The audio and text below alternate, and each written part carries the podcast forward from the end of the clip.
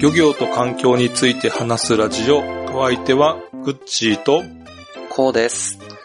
どうもよろしくお願いします。こんばんは。こんばんは。よろしくお願いします。最近どうです、最近ですね、11月になりまして、はい。寒いかなと思ったら、うん。最近高知の方またちょっと暑くてですね。昨日、今日あたりも25度とか気温がなっていて、北海道の夏やん。そうなんですよ。ちょっと、あの、具合悪いですね。ある程度、寒いなら寒いままでいてくれた方が、うん。ちょっと体温調節は楽なので、うん。結構そのあたりが、うんって感じですね。そう、北海道でもね、雪降るのがね、まだ、ほね、降ってなくてさ、あ例年より遅い。かなりそうなんですね。その、いつも降る場所でも、うんそんなにまだ降ってないようなうん。感じになるんですかね。うん。あ峠がちょろっと降ったかなっていう程度で。ーあ、そうなんですね。じゃあまだ平地の方は全然うん。降ったりもしてないような感じですね。えそうーなんか、そうですよね。そろそろ冬の準備かなと思ったんですけど、うんうんまだ大丈夫かなって気に。そう。それでまだタイヤ変えてないもん。ああ、そうですよね。タイヤ交換。そう。もうこっちはタイヤ交換は選択肢にはないですね。冬タイヤなんてないでしょ。まあ一応 CM やってたりとか、うんその山の方で仕事する人とかは、あの、あつけたりして、まあ、あの、私の勤めてる会社でも、あ。うん。車用車は全部、えっと、うんスタッドレスタイヤにはするんですけど、うん。まあ街の中で暮らしてる分には、まず必要ないですね。えーあ、一応でも山の上の方は降るの？あ、降りますね。むしろその峠とかは、うんあの、結構0度付近で雪ふ積もったりもするので、うん。うん。むしろ冬場に夏タイヤで峠越えはちょっとできないですね。四え国に関しては。ー、あ、そうなんや。はい。だから結構冬になると、うんもう県外に車で移動しない人が多いですね。ああ。まあね、いや、高知ってさ、お地方全部山に囲まれてるってこと？そうですね。海か山海か囲山かってことか。、県外に出るときは基本山越えをしないといけないですね。うん、ああ、そうで、そのなんや。山越えは基本峠、結構きつい峠なので、うん。雪も、あの、まあ、常に積もってるわけではもちろんないですけれども、うんうんうんうん。まあ朝晩はね、そうですね怖いよね。なのでちょっと夏タイヤで行くには、冬場は怖いような道になりますね。そっか。雪積もってないから、減りも早い。そうですね。それこそ街中は、まず雪がないですから、うん。もうガンガン減っていきますよね。うん。なのでまあ、正直、ひ毎年変えるとかそういうレベルになっえちゃうえそんのかなって。なに？まあ乗るまあそう。あの、ペースにも乗る、よるでしょうけども、うんうんうんまあ履いた状態で街中をずっとだと、うん結構厳しそうですね。うん。うん。そうだね。すね2シーズンぐらいは乗らんと、ちょっとね。そうですね。まあメーカーにもよりますけど、国産のってなったら、うんもう結構しますもんうね。ん。なんで、まあとりあえず私は、まあ県外に出たいときは、うん。あの、公共交通機関を使って、というふうに考えてますね。あ、それで12月に、うんそれこそ今年から高知県にも LCC がおうついに就航することになりまして、どこまで？どっからどこ？あの、ジェットスタージャパンが、うん。成成田空、成田空港とうん関西空港に飛ぶようになった。飛ぶようになるんですよね。え高知から？高知からですね。へえ。なので、まあ、都市圏に出るなら、うん。空、バスとかそういうのを使うよりも飛行機を使った方が、うん。正直安いそうっていうのもありますね。うんうん。へえ。なので、なかなかタイミングがいいなと。確かに。私が引っ越したタイミングで就航してくれたなというふうに勝手に思ってますね。でも、やっぱり、なんていうんですかね。その、乗り継いで北海道に行こうとかっていう風になると、うんやっぱり、なんていうんですかね、スムーズに乗り継げるようには設定してないみたいなんですよね。ね、難しいよね。はい。やっぱもともと ANA とか JAL はそういうのを設定してやってるんですけど、うん。やっぱちょっと LCC はそういう設定にしてなくて、2日かけていかなきゃいけないとかなるんで、うんまあまたそういう遠くに乗り継ぐにはちょっとまた別の方法が必要そうですね。そっか。と、じゃあ、ということでね、今回は最近の、はいえー漁業や環境に関する、まあ、ニュースをちょっと中心に、えーお話ししていきたいと思います。はい。それではじゃあ、本編に行きますか。はい。お願いします。はい。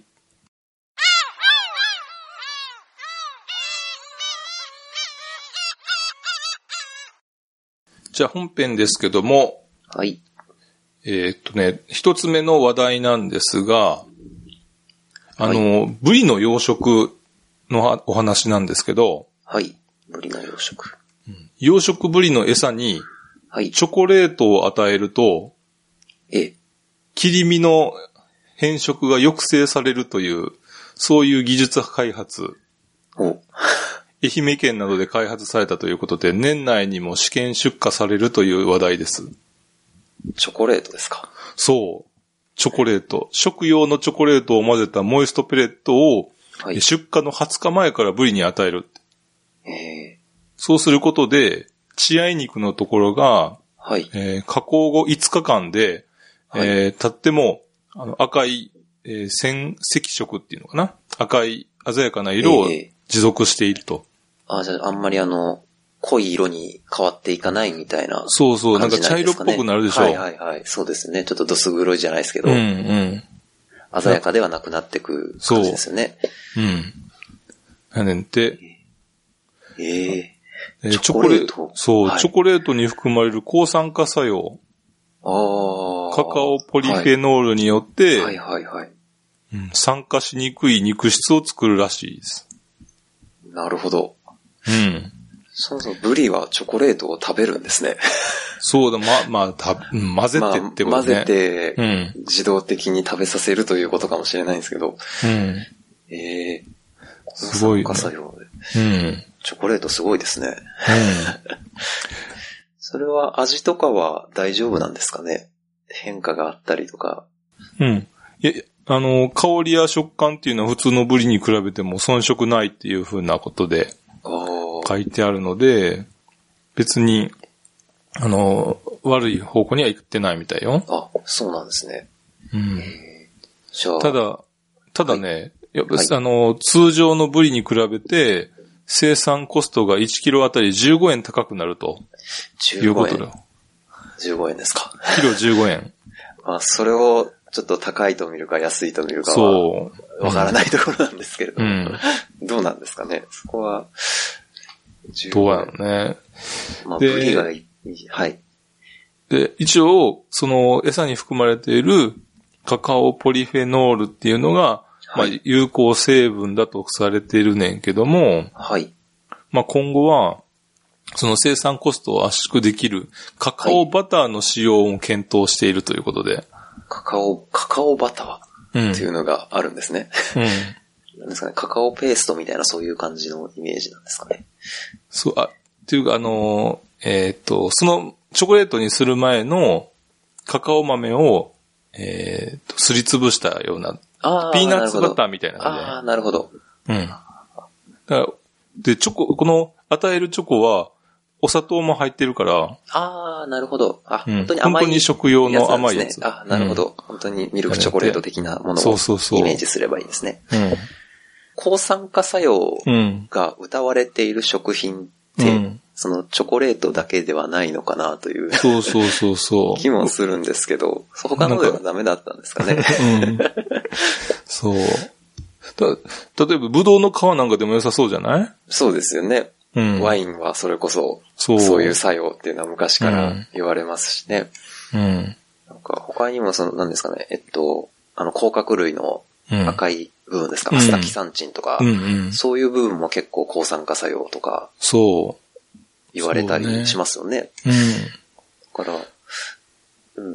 やっぱその手に入りやすさとかそういうこともあるんですかね？うん。でも、値段かなり高いよな。まあ確かに、もう、うん。品、品物になっちゃってるものですもんうね。ん。そう。まあで、人間が食べるものを与えて、それやったら人間食べた方が絶対効率いいっていうのあるしな。まあ確かにちょっと、なんか、うん。人、人経路余分になってる感じはしますね。うん。そ遠回りして体に届いてるような。う。うん。ね、どう捨てる、廃棄するものとかさ、なんかそういうもんじゃないか。ら余計なんかもったいない気はしないでもないよね。そうですね。確かにそれこそ今、うんグッチさんがおっしゃられたブドウの皮とかだったら、うん。なんか廃棄で、まあいくらでもって言ったらあれかもしれないですけど、うんそれなりに発生しそうですね。そう。で愛媛県ならそうですね、瀬戸内でブドウとか結構作ってそうですもんね。うん。あとだね、今まではね、はい。えーみかんぶりっていう、みかんを食べさせるっていうはいはいはい、のもあはい。ったらしいんだけど、あんまりみかん好きじゃなかったみたい。みかんは食べてくれなかったんですね。うん。ああ、なるほど。うんなるほど。でもチョコレートは そっか。なるほど。みかんはダメだったと。じゃあちょっと果物からは離れてみようというそう。考えだったのかもしれないかもですしれないね。うん。じゃあ次行きますかね。はい。じゃあ次の話題、じゃあ、じゃあコさんお願いします。私の方から、はいはい。はい。まあ環境に少し関わるようなことなんですけれども、今年10月の3日に、まあこちら外務省の発表なんですけれども、うん。うん。えー中央北極海における規制されていない公海漁業を防止するための協定の署名というものが、えー行われました。難しそうやね。ちょっと、あの、字面だけ見ると、あれなんですけれども。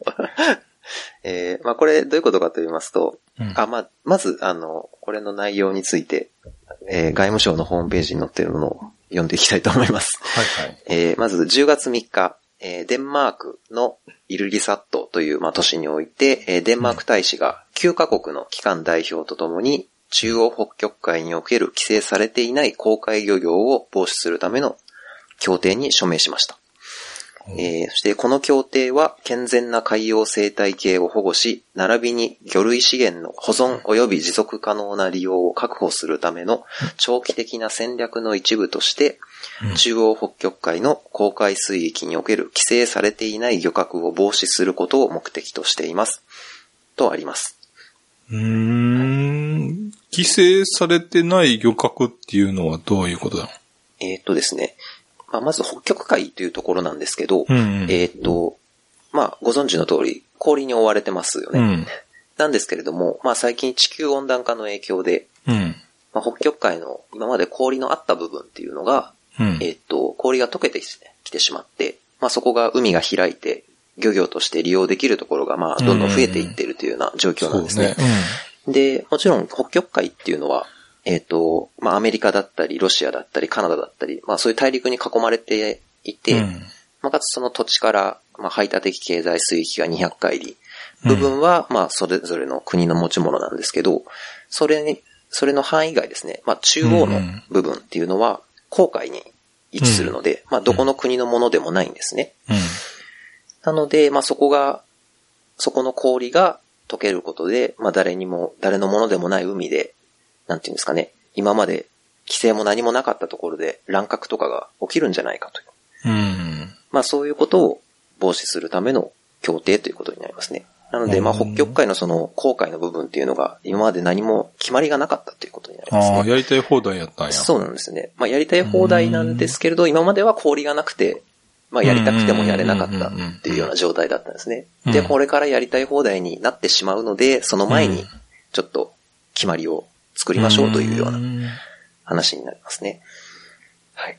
で、こちらの、えー、先ほど9カ国の機関代表とともにというふうに言ったんですけれども、うんえーこれに署名した国なんですが、えーうん北極海の沿岸、まあ、カナダ、デンマーク、ノルウェー、ロシア、米国、まあ、これ、れは基本的に、えーっと、北極海周辺の排他的経済水域を持っている国ですね。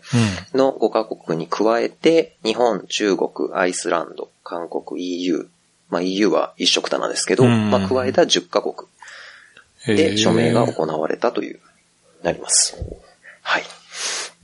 そう、したら、はもっと南の人たちは取っていいの？そういうわけでもないか。わい。まあざわざいかでも、基本的にこれに署名をしていないんで従う必要は確かにないはないですね。うんこれだけを見ると。はい。うんけどまあ基本的に、そうですね、漁業を行っているところは、うん基本的に合意しているというようなイメージでいいのかなというふうに思います。はい。で、まあこちら、まあこ今年の10月3日に協定に署名というふうになってるんですけど、えー、元々がですね、元々の始まりが平成じゃないですね、失礼しました。2015年の7月にうん。うん。北極海沿岸の先ほど言った5カ国だけで、まあ先立ってですね、えー宣言がされて、あの、北極海航海における無規制漁業の防止に関する宣言というのが行われてまして、で、そこから、えーまあ、その他の5カ国を加えて会議がいくつか行われて、今うん今年の10月に、えー署名に至ったというような経緯になっていますね。うん。はい。で、こちらの署名の、署名、協定の内容になるんですけれども、うん。えー今後16年間、基本的には漁業を禁止するというような内容になっています。ええな、なんでそんな中途半端なんやろね。まあその16年っていうのが何、ん何をもって決まったのかがちょっと、あの、情報が集められなかったので、うんなんですけど、まあその間に、まあおそらく資源調査を行って、うん。まあどのくらいの利用の仕方をすればいいかというようなことを決めて、うん。まあ多分その後には漁業をできるように持っていこうということが、うん。まあ目的なのかなというふうには。そうやな。だって今まで氷に閉ざされてたから資源調査かってできないもんね。そうですね。できてなかったよね。はい。船も出せないですからね。うん。まあ、そういうのを含めて資源調査やって、どれだけ取れるかっていう数字出さないとね。そうですね。まあ資源がどれだけあるかすら多分今は分かってない状態だと思うので。だって今さ、はい。あのー鮭はい。の来遊がちょっとね、あんまり芳しくないっていうの芳しくで、ないですね。はい。で、その鮭が、はい。ベーリング海近辺で、えー夏場過ごす、夏場っていうか2、3年過ごして戻ってくるけど、はい。例えば北極海の方まで行く、行ってる可能性もあるのかなと。ああ。で、今まで氷がはい。なかったから、そっちまで行けなかったけど、あ、あ、氷があったから、閉ざされてたからってことですね。けど、氷が今度溶けてしまうと、うんうんうんえーもうちょっと北の方で、えー植物プランクトンの増殖が起こっていたり、なるほど。そうですね。っていう可能性もあるかなと思って。まあ、確かに、そのベーリング海は、おそらくもともと結構そのプランクトンとかの生産もうん。大きくて、まあそれもあって鮭が結構成長できるっていうのもあると思いうん。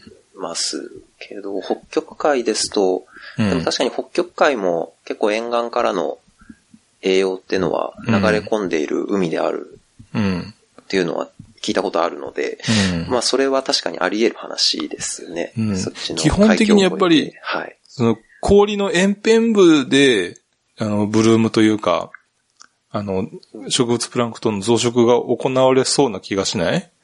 ちょっと俺も全然、あれはないけど。まあそうですね。円辺部。まあ、うーん。どうなんだろうな。円辺部。で、氷溶けてくると、中からまあね、栄養塩が溶け出してきてってなった時に、えーちょっとずつ円辺部で、はいはいはい。あの、植物プランクトン増えて、それを餌に動物プランクトン増えてっていう植物、食食連鎖の最初のところができてくるのかなと。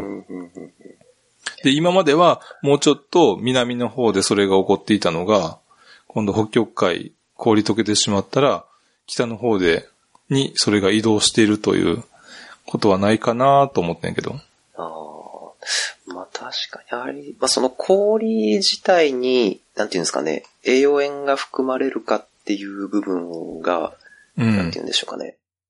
多分氷、うん。あの、なんていうんですかね、ベーリングだとか、それこそオホーツクに流れてくるような氷とかって、結構きっと、なんていうんですかね、アムールとかあのあたりのぐらいの氷だと思うんですね。うん。なんでまああの辺だとやっぱり結構栄養塩豊富のな、うん。なものを使った氷なんでうん。栄養塩は高いと思うんですけど、その北極海でできてる氷っていうのがどんな感じなのかなっていうふうにもよると思いますね。うん。うん。まあね、多分、あの、ゆ降った雪が積もって固まったやつだったらそんなないよね。まあそうですね。うんおそらくは。まあでも、割とその陸から流れてきたものがうん。固められたものであれば、閉じ込められてる可能性は、あの、多分にあると思うので、うん。まあそういう生産が起こるのは、全然否定はできないですよね。あっても全然おかしくはないことだとうん。思いますね、きっと。はい。なので、ちょっと、そういったのが、もしかしたら酒マスの？成長に影響がある可能性もあるかなと思って。ああ、確かに。その北極海の状態で日本の酒の資源がっていうような話にも、そうですね。ちょっとうん。わからない部分も多いですけれども。まあ、ありえ、そうですね。ぜひ専門家の方にちょ調べていただきたいですね。そうですね。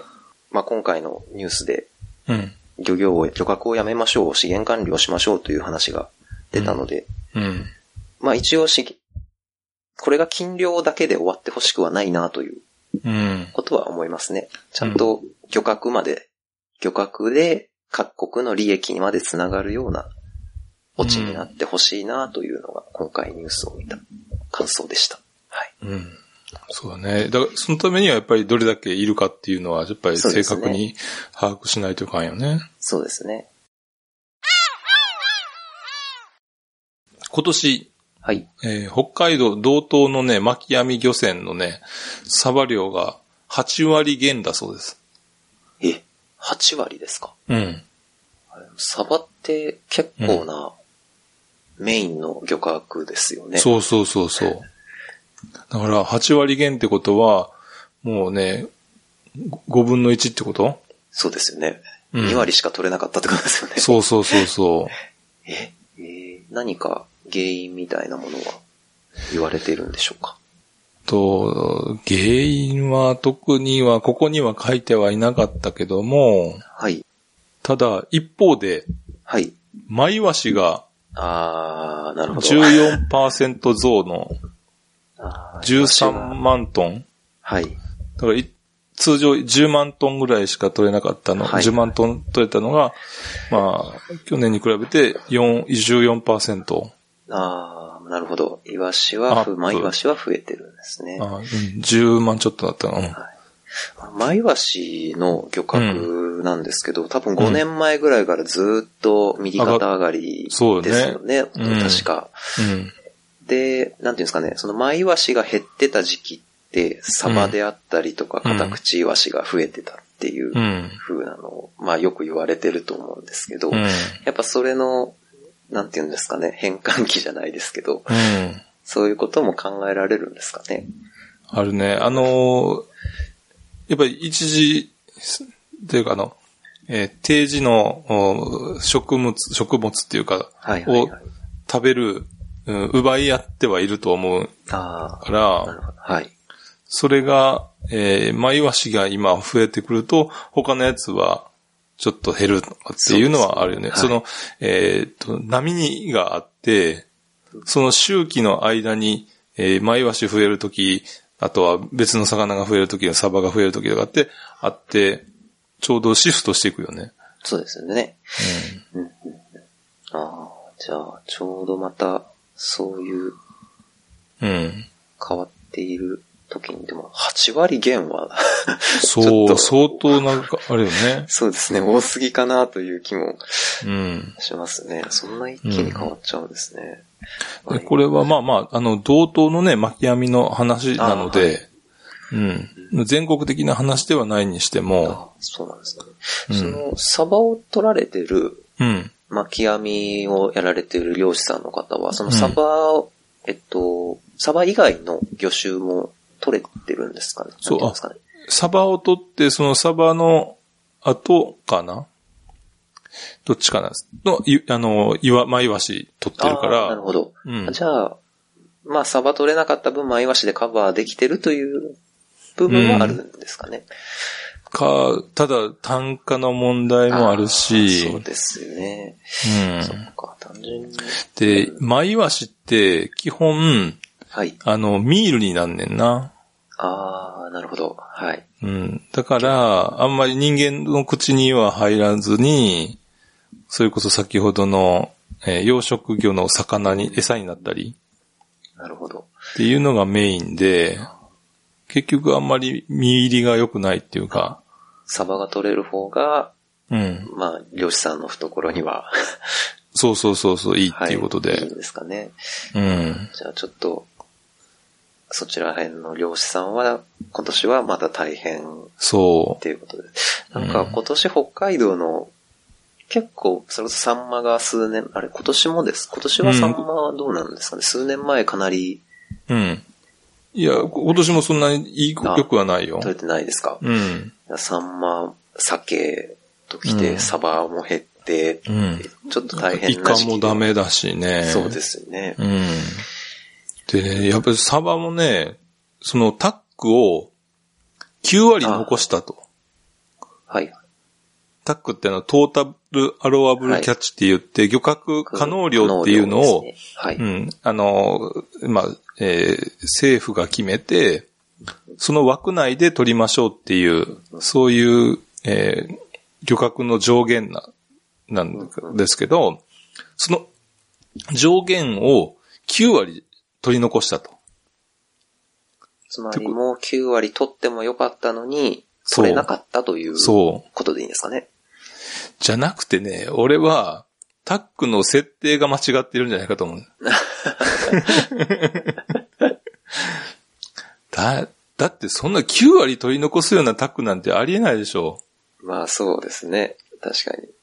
あーちょっと設定が大きすぎて、うん。まあ現状に即してないじゃないですけど、そういう話なんですかね。うん。なちゃんと、えーまあ、ちゃんとってあれかもしれないけど、ある程度科学的に、その、まあ、まあ、回遊してこなかったとかっていうのはあるかもしれないけど、にしてもやっぱり9割取り残すっていうのは、ちょっと、えー設定的には厳しいんじゃないかなと思うんだけどな。まあ確かに。うん。だってさ、いや、もうちょっと取れるけどっていう、ここまでにしましょうっていうのがタックのはずなのに、そうですね。じゃあタックも別にさ、お上から決められた数字じゃなくて、自分たちで決めたらいいと思うんだけどな。自分たちで決められんかな。まあそこに、どれだけ、まあ専門家というか、うん。まあ、な、何を基準にするかですね。その科学的なあれを基準にするってなったら、やっぱそれだけ地元ごとに研究で、研究というか、そういう知識がある人が必要になっちゃいますよね。うん。で基本的にさ、うん研究機関から出た数字と、あと行政で、えー漁民のためを思ってという名目で、あーはいえーあんまり減らすとさ、あの、生活できないっていう、はいはいはい。そういう持続的なってことですよね。うん、あるから、それを折り合いにした数字が出てくるような。感じになってるから、そうじゃなくて、えー科学的な数字はこれですよと。はいはい。で、その数字をもとに皆さん自分たちで決めてくださいねと方がいいと思うね。なるほど。で、なんていうんですかね。自分たちが生きられるように設定してくださいねというか。そうそうそうそうそういう感じですか？うん。あだって、お上から決められた数字やったら、お上の言われた通り守ってんのになんで、えー増えてこないのっていう話になるやん。そうですね。絶対文句出ちゃいますよね。うん。違うって、と思いながら。まあ自分たちで、まあ決める部分だけでもやれば、うん。なんていうんですかね。まあ、言い方あれですけど、多少自己責任にもなりますし、うん。そまあ自分、多分、真剣に決めようともしますしね、きっと。う。うん。自分たちの生活がかかってるとなると。うん。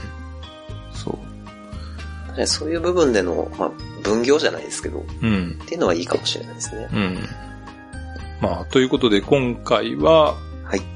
ニュースのおことについて、えーはい何何個かお話をしてきましたけども、こ今回はじゃあこの辺で終わりにしようと思います。はい。